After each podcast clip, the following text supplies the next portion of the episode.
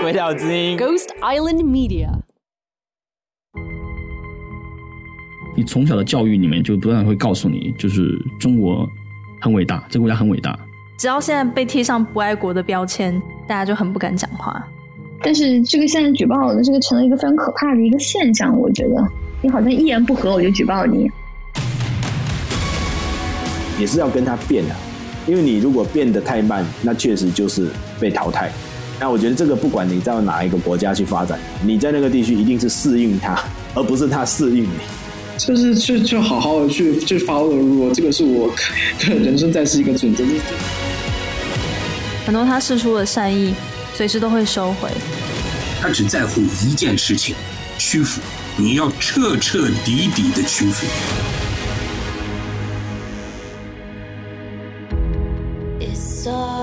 鬼岛之音最红的节目，来自五星的你，现在开始订阅。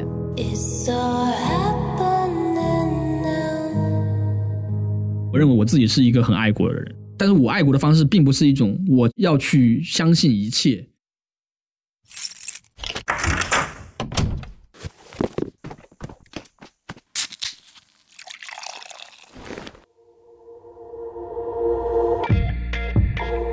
Z 色派对是一个让大家脱掉内衣、轻松 hang out 的地方，来聊聊一些真金老母、真金的事情。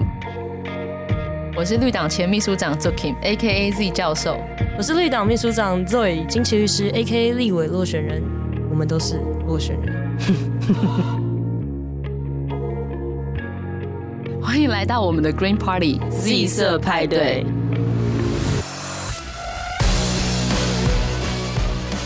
啊，今天请到了一个实在是有点大咖，就是另外一个立委落选人哦，另外一个立委落选人，今天都是落选人。对，今天请到了另外一位立委落选人，但是非常的大咖，就是完全大过于我们整个节目的制作。对，就是邓惠文医师，就是我们去年选举的时候的第一名的立委落选人，到现在还非常多人跟我说，我去年有投你们呢，那邓医师真的好棒哦。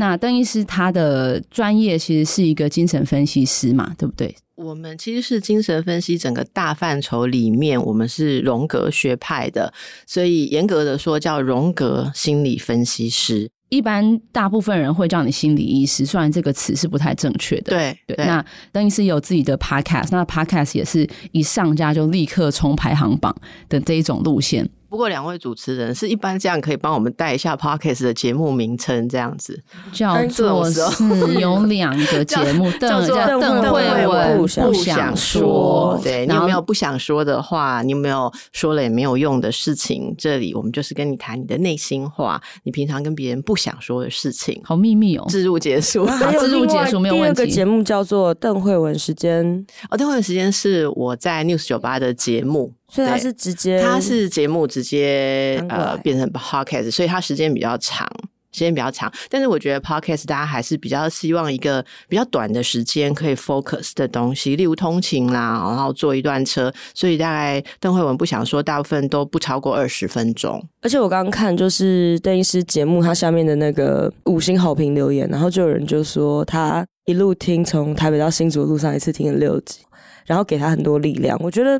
声音的力量，不管说在什么样的平台上，我觉得声音是有它的力量的。嗯、所以感谢邓医师愿意踏入这个这个原本大家很不看好的领域。我觉得邓医师的节目，还有像什么吴淡如啊这种，你们这样子的节目，带来了这个 podcast 生态圈另外一种受众的样貌。嗯，我觉得这是一个很有意义的事。对，所以也很感谢邓医师今天来光顾我们这个小节目。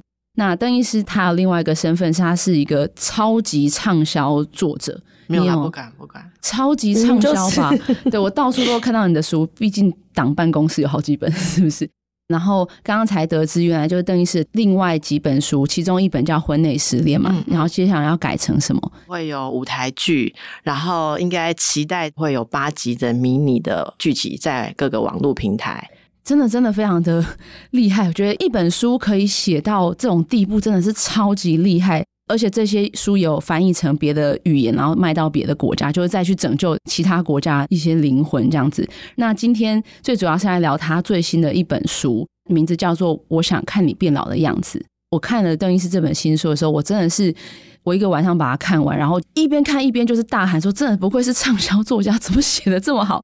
那我觉得这本书虽然名字叫做《我想看你变老的样子》，所以一开始看起来应该是要给就是比较年长的族群，也没有年长。我们自觉我们这样没有年长，我们其实就是想写给四十岁以上的人看的。哦因为我觉得服务这一群人的东西太少了，是是是。例如说讲讲情感，一定就是讲怎么脱单，然后如何找到真爱，爱你的人不会让你痛苦，好。而且到这个年龄的时候，你不能再讲跟父母和解了，不能哦。你父母都快要不认识你了，啊、你还要跟他和解什么？和解，就是很多人的父母都快要不认识他啦，对不对？是没有错。我遇过一个七十岁的阿姨，还没有办法跟父母和解，可父母不在了，对，我就觉得也太痛苦了，怎么办呢、啊？有人有小孩有孙子，然后小孩不太懂你讲的事情，你更不懂他讲的事情，那回头看看身边的那一个人。你从二十岁就在等待真爱嘛，然后为了要结婚，或者说要交代一些事情，还是两个人就走到那一关，然后你就结了婚，到现在也不知道拿他怎么办。我觉得这种人很多，所以那时候出版社是找我说为这些人来聊一些事情，就一聊就聊了四年多。哦，这本书写了四年多，写了四年多，因为我不认老啊，我虽然四十几岁，可是我一直以为我看起来像三十几，所以我就抗拒这本书，不是很愿意写。然后这本书是我十五本书以来被催的最多的，为什么？就是催稿信很多，就是前几年不想碰这个事情，哦、而且有几个东西我觉得很难写。可是因为有那个书等在那里，那生活中在经历的时候，变成你会开始去想，好，那如果我要给一个说法，或我要给一个感受，要分享一个感受的话，因此我好像被他们 order 了这个书之后的四年，我彻底的感受到，原来这些事情就在我的生活里面，只是我以前没有正眼去看它，所以等于给了你自己一个机会，去更深刻去体会身边发生的事情。对，那好像是说你站在那里，然后你觉得说，你体验完这一场，如果你要跟人家分享的话，你要怎么分享？对，我觉得这本书真的，我看的时候，我一直想到我爸妈，然后就想说，你要立刻订两本，然后让他们俩看完。我说你们俩看完之前都不准给我讲话，就拜托，就是理解一下自己到底发生什么事情，然后不要一直重复的循环。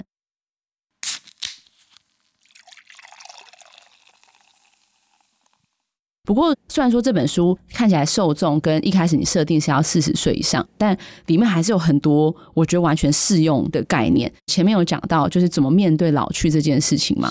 对我真的身边真的很多十几二十岁的人。老实说，我自己十几二十岁的时候，我真的有非常非常强烈的这个焦虑。尤其是我记得我十九要二十的时候，那个焦虑不是我怕老，我也不知道那个焦虑什么，我就是真的觉得天哪，就是我的人生怎么办？嗯，就。怎么已经不再是十几岁了？然后就有一个很强烈的挫败感。但现在回头看，觉得现在有个十九岁的小孩跟我讲这种话，我一定把他打下去。就是你很年轻，可是我自己因为经历过，所以我知道那个焦虑是真实存在的。对，但我有点难以跟他们讨论，就是或是难以去理解，说到底为什么在这么年轻的时候就会怕老？到底为什么？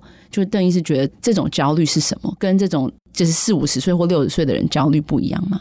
如果要说它有不同哦，其实那个不同很简单，就是五六十岁的焦虑比较接近死亡，嗯，所以那个害怕里面有包含了害怕病跟死那种强烈的感觉。但是年轻的时候，我们对于岁月的消失，还有对于我依然不能找到自己，好，还有我的失望什么时候才会解决，什么时候才会反转，这些东西跟五六十岁、七八十岁、九十岁、一百岁的人是没有不同的。不管你几岁了哈，你一定会期待着说我要什么跟不要什么。那就算每一个年龄层不同，但是你这些东西没有办法安顿的时候，内心那种虚无的感觉，就是你觉得脚不踏在地上，你只是每天都在失去一天，那个不舒服本质上没有差别。嗯，如果说我二三十岁的时候担心的是。我是不是应该在这个年纪做好什么，做到什么？嗯嗯。可是通常都没有嘛。然后你就是每次回头的时候，才会发现说：天哪，那时候应该要做什么？那时候应该不要做什么？但这个感觉很熟悉，可是并不会因为你熟悉了二十年，你就变不焦虑。你会觉得说：我 又多了四十年，还是什么都没学会。好，就是做这些事情，在做决定的时候，还是一样的直觉。做完了之后再来后悔，然后耗费了时间之后再来觉得空虚，这个是一直重复的。不过，如果说这本书有写出什么的话，我自己觉得是对于这种态度、心态，我觉得现在比较抓到了一个踏实的方法哦。像我里面有写到说，你也曾经是个愤青吗？嗯嗯，哦，就像两位也都有一点愤青的 元素啊，也不轻了。对，那个就是我去那个宜农的巡回演唱会，郑宜农，那在场就非常非常的年轻。可能跟我想象今天的听众朋友的年纪差不多，就是说二十几岁这样，顶多三十吧。我们就在谈愤怒，好，就在谈说为什么世界有时候会以某种愚蠢的方式继续运作着？不是大家都应该知道这样子想法吗？为什么还会有那么多人要把集体的生命浪费在那种已经落伍的想法上？那这种愤怒，我其实我在谈的是这跟。老年人愤怒，格局上一样啊！我说隔绝的意思就模式上一样，因为老年人会觉得说，我年纪已经这么大了，为什么我的另一半你还要再做这些蠢事？你要用这种方式过生活，我的生命被你浪费。我说那个交集就是在我们的生命会被其他人浪费这个事情上，因为其他人的愚蠢。对，那但其实别人也觉得我们很愚蠢啊。哈。可是，在这种相互觉得愚蠢的状况下，我们却是一个生命共同体。这种时候，你怎么去看待愤怒，跟怎么使用你的愤怒？所以我在那一篇里面写到了。愤怒有婴儿式的愤怒，是是是，好，跟一个成熟的愤怒。婴儿式的愤怒是因为你想象一个简单美好的世界的可能性，可是没有达到，好，甚至你自己的需求没有达到，所以你愤怒。可是一个成熟的愤怒，有可能包括了总体利益，你自己很舒服，你自己没有损害，可是你觉得这样子对整体的大方向不好，因此你愤怒。那里面不是为了喂饱自己跟让自己舒爽而已，好，那这会让那个愤怒的整个厚实度以及这个愤怒可以做什么变得非常的不同。往这边去想的话，我们人生很多的事情是小我，但是对小我处境不满的东西里面，有时候是可以萃取出很棒的改变这个世界的东西。我们应该从愤怒里面去萃取这样的东西，所以就是在愤怒之中去分出到底是你的小我的愤怒还是大我的愤怒。但是我觉得这件事情，我看的时候觉得非常的有道理，是因为我觉得最近身边经历了一些，我现在想想，就是身边人展现出的愤怒是小我的愤怒，但我觉得困难的是，就是那我要怎么去分辨到底什么是小我的愤怒，什么是大我的愤怒？就是我的这个愤怒到底来源是有没有可能它同时兼具两者，或者它两者是互相相矛盾的，嗯，这就是这次贯穿整本书所有议题的一个态度了哈。我里面有谈到，例如侍奉老人家，还有跟伴侣相处，或者你自己就算是单身，自己过生活，做自己啊，跟兄弟姐妹、跟朋友，我都有提到。那你刚刚问的那个问题，对我来讲，我处理这个东西，就是每天都在做一个自我关照的事情，就是要了解什么事情是。一个很小我的愤怒哦，那并不容易。即便今天我们出来，疾呼说好应该有囤房税，或者说呃，我们应该要啊，例如说之前同婚，好很多很多的议题。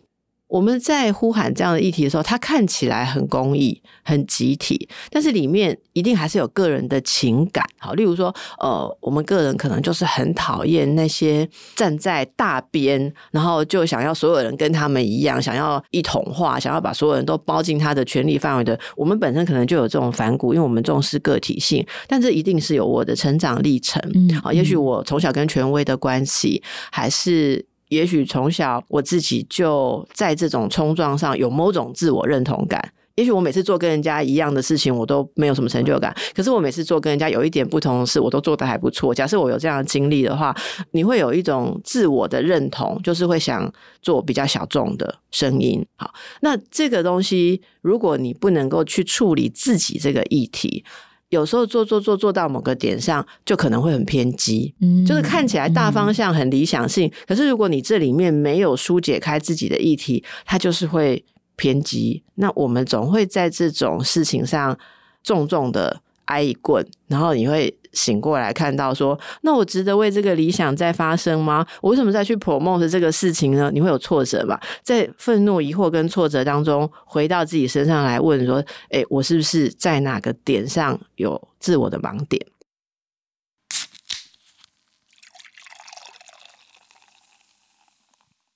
因为我自己观察到的其实也是很类似的部分，但我觉得困难的在于，就是你书里面有写到要去认领自己的需求和责任，不管是在你的关系里面、家庭里面，还是我们讲更大的社会倡议里面。我觉得如果没有回归到自己的话，你真的会做出很奇怪的事情，或是你做的东西是让自己痛苦的。对所有的挣扎跟矛盾，但我一直都觉得很困难的是，那到底怎么样认领自己的需求？你要先感觉自己的需求，因为自己的需求有时候很可耻啊。真的，因为需求被认领的时候，就是会带来麻烦。很多人不承认自己的需求，他就会拐弯抹角的去方便自己。可是那个方便会让别人有时候很难理解。我们常常觉得很奇怪，你对我到底是什么不满？我不是会问这句话吗？你到底对我是什么不满？就觉得很奇怪。你不满那个事情说起来，跟你要求的事情又不一样。对对，你要求的事情也不能解决你的不满啊。可是其实不是，因为他就是不好说他真正那个需求。哦、像像呃书里面有举例子嘛。你如果不承认你不懂，你就会说人家讲的不清楚。假设竹婷，我听不懂你刚刚的问题，我就说不好意思，你的问题我听不懂。可是因为一般我们讲听不懂很丢脸，尤其年纪大了讲听不懂越来越难出口，你知道吗？因为我们不懂事越来越多。那我们现在真的开始讲不懂，会有点。丢脸的时候，哎，例如去还去一些餐厅啊，没有人来点菜，然后你坐在那边觉得很奇怪，你又开始想说是不是因为我人老珠黄，所以连人家连点菜都不愿意。后来发现桌上写说要扫 QR code 点餐，哦、我想说扫 QR code 也可以点餐吗？我也搞了很久啊。那 这个不懂的心情，其实你慢慢的会一直遇到。那遇到你如果好好的讲我不懂，请人家帮忙，人家有机会说他是想要帮你还是不帮你吗？他要帮一个大姐，他要帮一个老头，还是不要？可是，一般人没有办法认领自己的需求的时候，讲出来的话就是说：“你们这个怎么写这么小？嗯，这个谁看得到？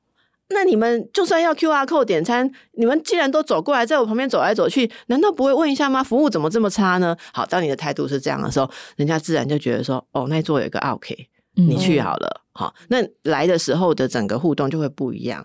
生活里面也是相同的，有的人会觉得说爸爸妈妈难相处，甚至是对我们的一些人生的选择，他们很担心、很保守哈。那为什么很担心保守？因为他不想在他年老的时候还要担你的风险。嗯，例如说你现在莫名其妙换一个工作，万一你接下来没有办法养活自己的时候，你是不是要回来啃我？嗯，好，爸妈如果好好这样讲的话，其实很好沟通。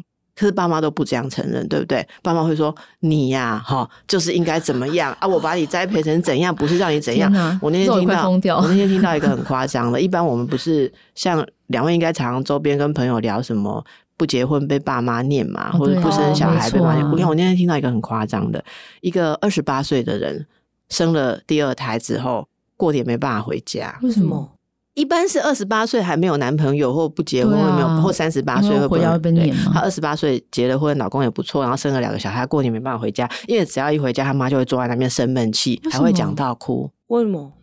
我带着你这么多，我牺牲这么多，为了你，不然我怎么会受你奶奶的虐待那么久？我都没有离婚，就是为了你，给你一个完整的家。我给你念书，我自己都舍不得买好东西。不不不不，我现在身体搞成这样，还给你去留学，结果回来你就去结婚，你给我走跟我一样的路，哦、生小孩绑住你的人生。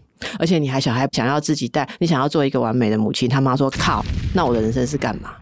所以他说，哎，我爱你马红梅。然后他的朋友是不婚不生的，在被念，结果他们就自己过年啊。现在过年不是不婚不生族过年，是现在的女生，你看好难做哦。对，好像怎么样都。书里面不是写了最后一章吗？其实我放在最后一章，希望没有兴趣的人不要随便看那一章，因为那章我写了很多争议性的事情。嗯、就我们现在性别有比较开放嘛？有比较平等嘛？现在的女生换了一种被念的内容，换汤不换药，嗯、但还是在被骂。到底什么时候我们才能够说真正去做自己的时候，不要被赋予一种你是个女人，你应该怎么样才对？反正总还是有一个女人怎么样才对的东西挂在那里，这东西并没有改变，所以这些东西都不改变的话，我们没有办法认领自己的需求。对，我觉得最后一章的这个讲的东西的确是比较争议，但我觉得最后一章的提醒真的非常重要，就是最后有讲到这个假性的选择。我们仿佛被给了比较多的选择，但是问题是，是被给的哦。对，以前你都没有得选，大家都这样，然后大家都很可怜，所以你就可以理解隔壁的人也是这么可怜。但是过了这个二十三十年，我们解严之后嘛，看来好像很多多元的思想，我们法律有前进，我们什么什么，我们还有女总统，然后台湾还可以同婚，什么就这些的进步。可是其实我觉得很多人的生活并没有跟上这些进步，他的生活还是落在后面。对，其实我的模式跟三十年前一样。可是我们的社会仿佛给了我很多选择的机会，但我实际上是不能选的。我真的没有办法像这个人一样，就是我说小孩就是给公婆照顾。你，你可以选，但假性选择，你选了之后付出的代价让你喘不过气来。对对，就是其实这背后还是它并不是一个自由的选择，而这每一个都是被给予一个模板，应该是这样，应该是那样。隔壁这个人为什么他就可以选择说啊，我要去工作啊，小孩叫老公带，结果你不行，然后你就自责说是我自己做不到吗？然后你又变成了因为看到各种各样自由的选择，然后你自己不能选的时候，你又更痛苦。我觉得现在的年轻一点的女性啊，其实也不一定说很年，就是差不多三十岁、二十几岁，大家跨进三十岁就开始面对很大的自我怀疑。在书里面最后一章就是女力未来那一章嘛，我写到的是上一代的女人，如果生了小孩之后，旁边人就会这样一直看着你，哈，意思是你要专职。嗯，可能是上上代，因为我的上一代啦，我把你们的上上代，你们两个不要用那种无辜的眼神看我，我用无辜眼神看你，你们的上上代哈，就是你们的阿嬷那一代，OK 哈，你们的阿嬷那一代，如果说呃生了小孩还在上班哈，她最好是全能的女超人呐，她的小孩如果发烧有一点没顾到啊，东西没吃好啊哈，还是去医院检查的时候说一点哪里发展迟缓，你知道那个婆婆长辈啊亲戚朋友全部都会有意见，就是说你心都没。没有在家里，嗯，哦，啊，小孩子好可怜，这样子妈妈都没有全心全意的顾他，一定是什么营养不均衡，然后才会这个数学算不好啦，哈。总而言之啊，所以呢，那个时候的人有这个压力，很多人就是工作随便做一个。像我们那时候有看一些女医师生涯历史的回溯研究，男医师的生涯就是。官越做越大，嗯嗯，从主治医师再来就科部主任，然后就教学部主任，然后就当官了嘛，行政啊，就越开越大，这样就算做诊所也是从一家变连锁。但女医师的生涯呢，就一样，都是在教学中心嘛，接下来就到区域医院，然后再接下来就变 part time，然后变成在诊所 part time 一下。那个时候很多人的生涯就是往这样走。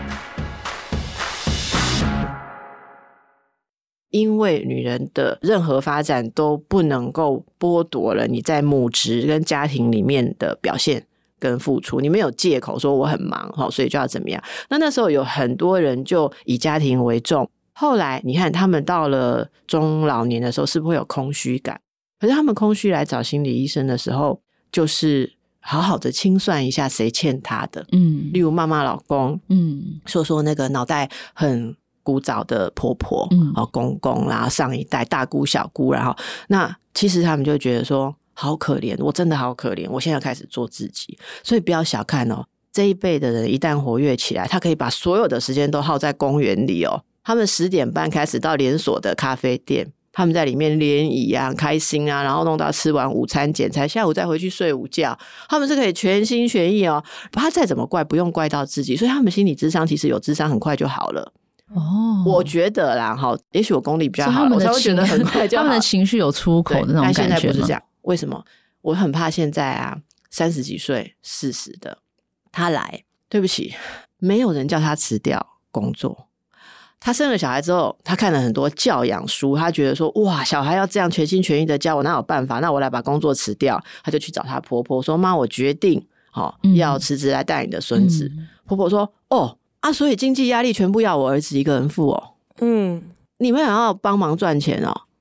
哦，现在没有女人这样的诶，现在谁谁谁的媳妇，她也都赚一半，也都出一半啊。小孩子买东西都是媳妇出的，你这样我儿子压力会不会太大？嗯，然后想一下说，啊，可是我上班，那小孩子你有要帮我带？哦，我没有，已经带了一辈子的小孩，我现在没有办法，我腰很痛啊。我现在早上五点半我就要去公园，然后我中午要去单体咖啡，没有人帮他带，但是人家没有支持你辞职。那你以为婆婆是希望你好好做工作吗？对不起，你做了工作之后，小孩有任何问题，我以上讲的那个二十年前的版本一样，又回来了。小孩如果说发展迟缓，数学算算不会，人家还是说啊，都是假瓜皮，弄假 Uber Eat 啊，对不起，都讲都是熊猫，没有营养这样子。好，那一样的事情哎、欸，而且我说到，如果你工作很累，你有情绪，你跟老公聊一聊，说，哎，我明天要交一个报告啊，或者是小朋友学校有什么事情，怎样怎样，你稍微念个两句，你老公说。可以不要把情绪带回带回家里吗？好，你如果不想工作，你可以不要做、嗯、啊。你要我帮小孩做什么都可以，好，可是你可以不要有情绪吗？问题是我真的想讲一句：靠，老娘做这么多事情，我就是会有情绪，这就是附带，这就配套。那我不可能做这么多事情，可是我没有情绪。但是大家还是都觉得说，你做好一切都是你自己的选择。所以现在人来做心理智商，会问的是我有什么毛病？所以他们会往自己找，没有人逼我。我也不能怪先生，我也不能怪婆婆，我不能怪老板。所有的人都说你可以，anything，你可以请育婴假，你可以做任何的选择。可是为什么我连选择过快乐我都做不到？所以我觉得现在的那种自责还有自尊的受挫，一点都没有比较轻松。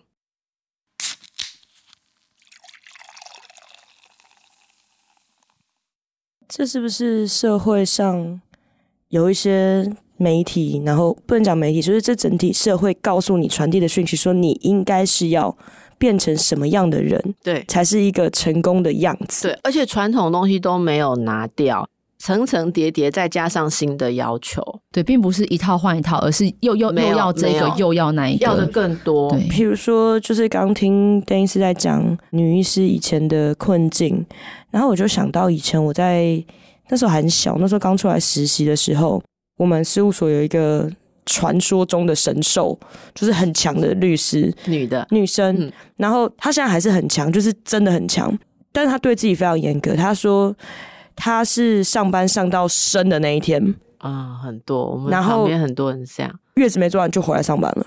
然后她那时候说一句话是：如果我可以这么做，你也你也可以。我知道你的意思，就是说，好像这样子，在这个状况下熬过来的人，就变成对于别的女人更严苛。就是说，他就会告诉你说，这个社会已经不会认为我们比男生律师弱了。台北律师工会统计，三十岁以下的会员女生比男生多。你们不要认为说结婚生小孩会成为你们的限制。你看看我，然后我那时候觉得，所以他的意思是说，他的意思是说。女生已经没有被歧视，也没有被打压了。他说：“你也不算说被打压，他是说在这一个社会里面，你不要踩在一个受害者的位置上，然后觉得说、哦、这个社会在压迫我。我其实我觉得这就是刚才竹青我们在聊的那个哦。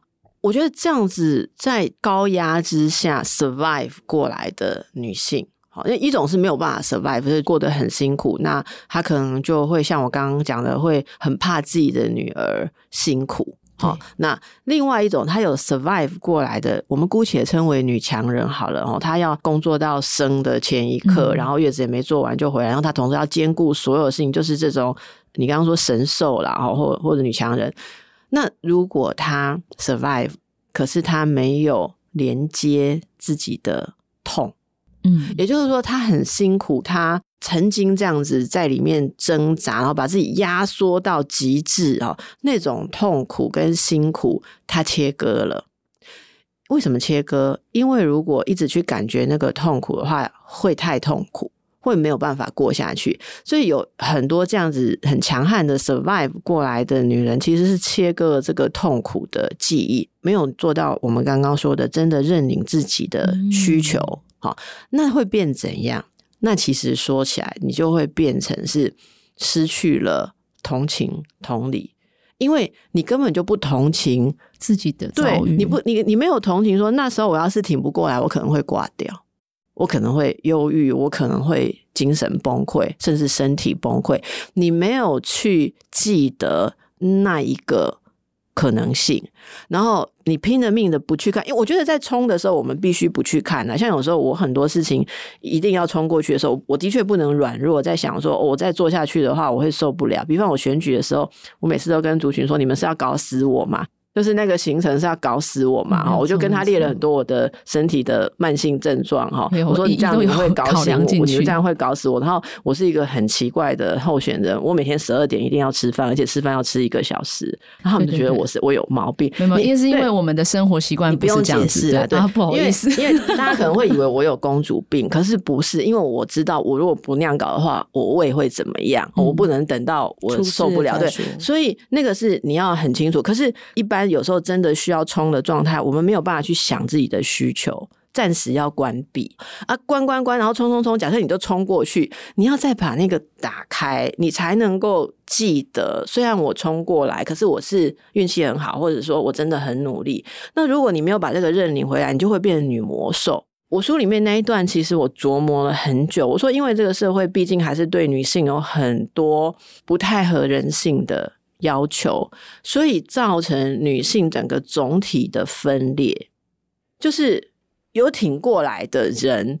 有可能会变成恨铁不成钢，像我刚刚讲的那个妈妈，有时候看女儿就会觉得说，你怎么那么软，或者说怎么样？可是没有冲过来，然后觉得过得很辛苦的那一边，会一直看冲过来那边，觉得你们是既得利益者，你们一定是有怎么样特别得到了某种好处，所以你们的经济条件，你们站的位置比我们好。例如他们最常讲的就是说，怎样你们你们知识分子嘛，嗯。你们白领的，哦，或怎么样，所以你们就动不动跟我们讲什么道理？哎、欸，被家暴可以离婚，问题是我离婚我要干什么？我又不像你有一份工作，嗯，好，呃，或者说你们说性骚扰可以大声出来讲，我要怎么讲？嗯，我只是稍微跟主管反映了一下，我的 case 就都没有了，嗯，他们就把 case 都趴给别人了，我到底要怎么样？所以两边一边是恨铁不成钢，另外一边是对于那种。一直抛出说女性要自主，我们不要用一些传统的方式去姑息父权。嗯、另外一边其实也很愤怒的觉得说你们是什么？他们现在说什么站着说话不腰疼，对不对？那其实人家是带着腰夹在拼，你知道吗？那这两边如果没有办法牵手，没有办法统一在一起的话，我们这个状况就会再继续一百年。我觉得一百年也不会改变。在这个多元的地球上，有多少故事是你没听过的？Culture Shock 文化虾客主持人 Mick，身为第三文化的小孩，不仅对文化探索产生好奇心，也搜集各国文化奇葩事，并邀请来自不同国家的人现身说法，揭开更多不为人知的文化面纱。另外，节目中还有许多小支线，例如专门介绍特殊职业的颠覆你三观的工作系列。从打破你对美国华侨的迷思，到在新加坡工作的辛酸血泪，甚至也有全程英文访谈的集数，在了解文化的同时，又可以练习英文，这将会是你的 new favorite podcast。文化侠客什么都聊，什么都不奇怪。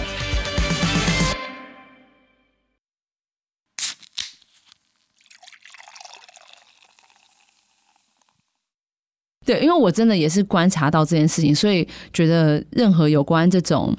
我就直接讲性别这件事情好了，我都会觉得非常难，因为我就会一直检查自己，我到底站在什么位置？我真的有办法告诉别人说，对，我们遇到这个状况就是要站出来。我有没有考量到别人有没有站出来的这个资本，或者等等之类？但又觉得，那如果考量下去，也是什么都不能讲，因为我们都崇尚那么多元的文化，可是我们多元的价值之中，却带来了多种的压迫。那我们到底要怎么样往下走？你说的那个 spin 哈，我我觉得要转到一个比较正向的地方。其实它本来就很正向啊。我分享一下我工作的方式。很多的女性来找我的时候，会带着一种幻想来，因为她们可能在媒体上面看过我们。那有时候她们就会来，然后聊来聊去，聊来聊去，然后遮遮掩掩。我说：“你为什么要有些事情就是一直不能跟我聊？”然后她说：“因为我觉得啊，像我这样子哈，例如说我老公对我这样啊，或他们那么大男人主义，可是我都。”没种，没有 gas 跟他抗议，我觉得我这样很丢脸。然后他就会说，像你们这样子的女性，应该都什么都可以讲。我就说，你有想象一种好像可以做自己或很有能力的女性比较棒。那我觉得你的问题其实是你没有去看到你自己做了什么很棒的事情。例如说，你能够那样忍气吞声，你认为家庭完整很重要，你选择了这个价值，而在里面你竟然能忍人不能忍，你有力量。没有一个人会做对你自己毫无意义的事，你一定是觉得在这个点我在意某个东西，所以我做嘛。那么我们所谓的认领，就是你要先知道，从过去到现在，我这样做是因为我在乎的事情顺序是那样排的。我就是想要家庭完整，我就是想要小孩回家有爸爸有妈妈。OK，你也可以说，我就是想要可以跟我的妈妈住在一起，所以我就放弃了一个外派的工作，什么都可以。但是你一定要先肯定自己，你在意的事情，你竟然能够那么努力的做。没有这个肯定跟自我价值，你根本不可能往下一步走。所以无论如何，我认为我们还是要先让一个人学会相信自己。然后接下来，他自然会发展。人的心理有了自信之后，自然会往下一步发展，就是那我要追求自我价值。如果他前面的这一个自信你没有办法帮他修复，你要后面要教他说，你改变你的人生，改变你的婚姻，改变你的工作，改变你的朋友，你就会解脱。这是不可能，因为他从头到尾就想，我就是不配改变，我就是不配更好。所以，我们心理工作的过程是，你要先认领你做的事情，然后你知道我是为了什么而做这件事。认好了之后，你接下来问，像我这么有能力的人，我的力气要用在哪里？然后开始重新再去规划你下一步要做什么。前面这个是不能少的。所以刚才我们讲到的那个分裂。或者说，整个集体，不管是女性或男性也是一样，我们社会上任何处在比较优势或者是比较弱势的人之间，没有办法连结，都一样的。你不能够站在强的地方去看弱的，说你就是不够觉察；你也不能站在弱的地方去看强的，说你们都说风凉话，你们都要我往火里面去冲，我万一烧死了怎么办？就彼此都要回到一个点，是我们想要帮助对方找到他。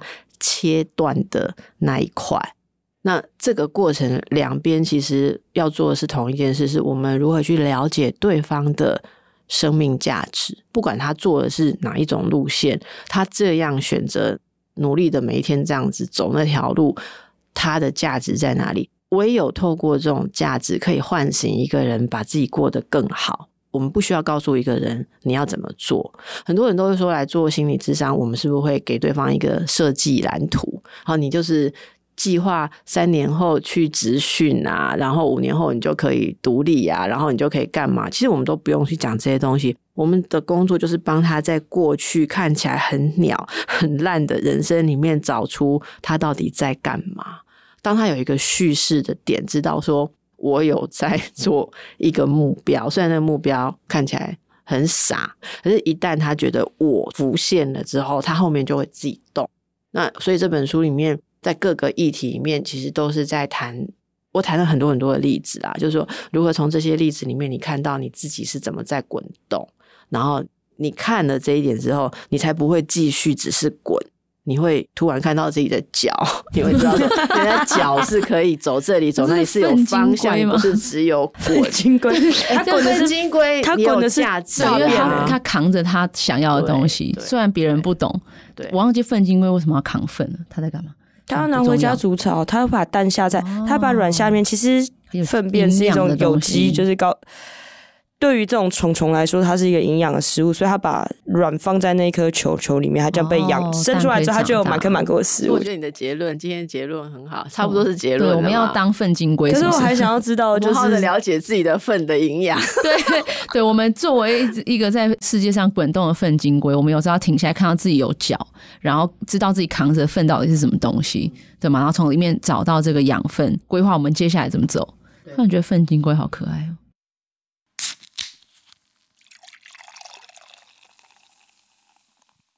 可我刚刚还是有一个想要请教邓医师，就是对我现在已经开始感受到变老这件事情的焦虑，我们要怎么面对这件事情？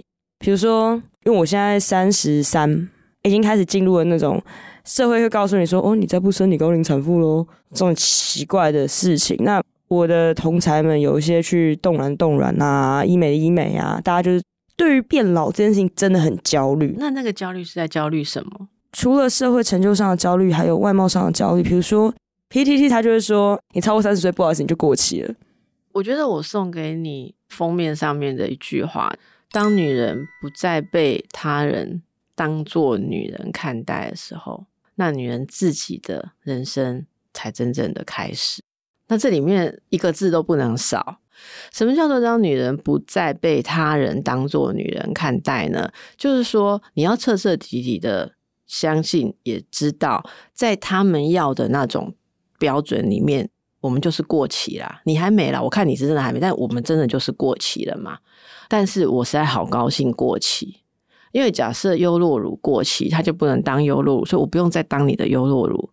所以我早上喝优酪乳有一点过期，可以啊，可以啊，那个对，因此我这个联想，就我的意思其实就是你讲的那个过期，就是说对过期耶，yeah, 我过期了，我，再也不用当你的卸任了的概念嗯，OK，卸任了。好，那现在重点是说，他们说你过期，一定有一个东西，例如说要那种年轻的样子，你过了。哦，你真的看起来不是那个样子，然后甚至说某种纯真的心智你没有了。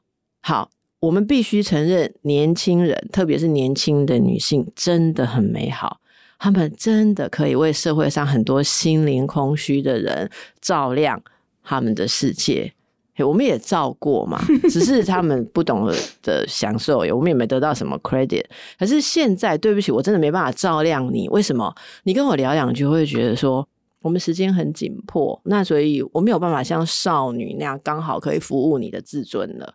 这种时候怎么？这句话要做成贴纸，那你就会觉得我过期了吗？因为我对你 no function 嘛，那我的智慧你还没办法享用，对不对？我只能写在书里面，以后有缘你去考古的时候可能看到，发现说哦，原来这句话可以帮助我。但是对于你要的一切东西，我们都过期，我们都服务不了啊！真的，我就卸任了，把过期看成卸任，然后你自己的人生才真正的开始。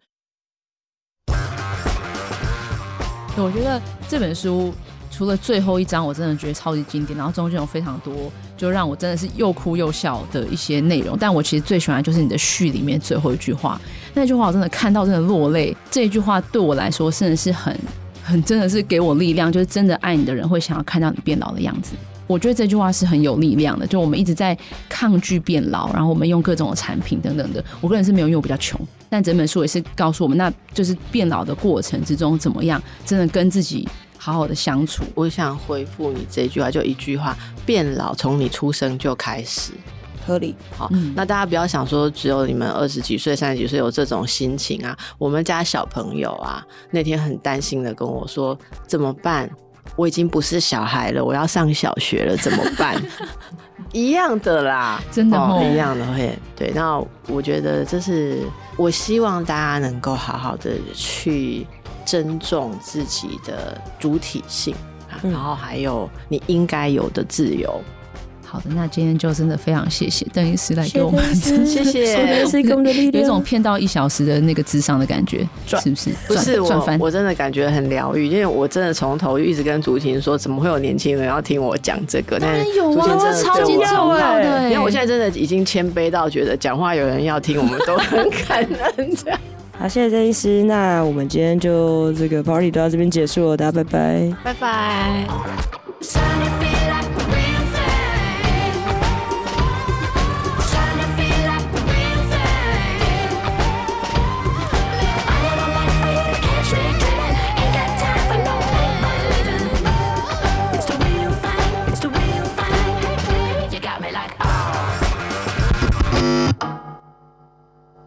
Party's over, get out.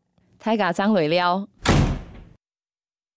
Hello，你刚刚参加的是由鬼岛之音举办的 Z 色派对，Party Host 是 To Kim 张竹琴以及 Zoe 李金奇，统筹是徐凯熙，执行是刘崔佛，DJ 是林迪诺。喜欢跟我们一起开趴吗？那赶快推荐给你身边的朋友，下次一起开趴喽！别忘记要在你的 Podcast App 上按下追踪或订阅，下次开趴的时候你才不会被忘记哦。假如你用的是 Apple Podcast，那拜托给我们五星好评加留言。如果你对于今天的派对内容很有共鸣，疯狂点头，那也欢迎你追踪鬼岛的 IG 以及脸书，并且留言给我们。有话大声说也是一种女力或者是男力的表现哟。那我们下次 Party 见喽，拜拜。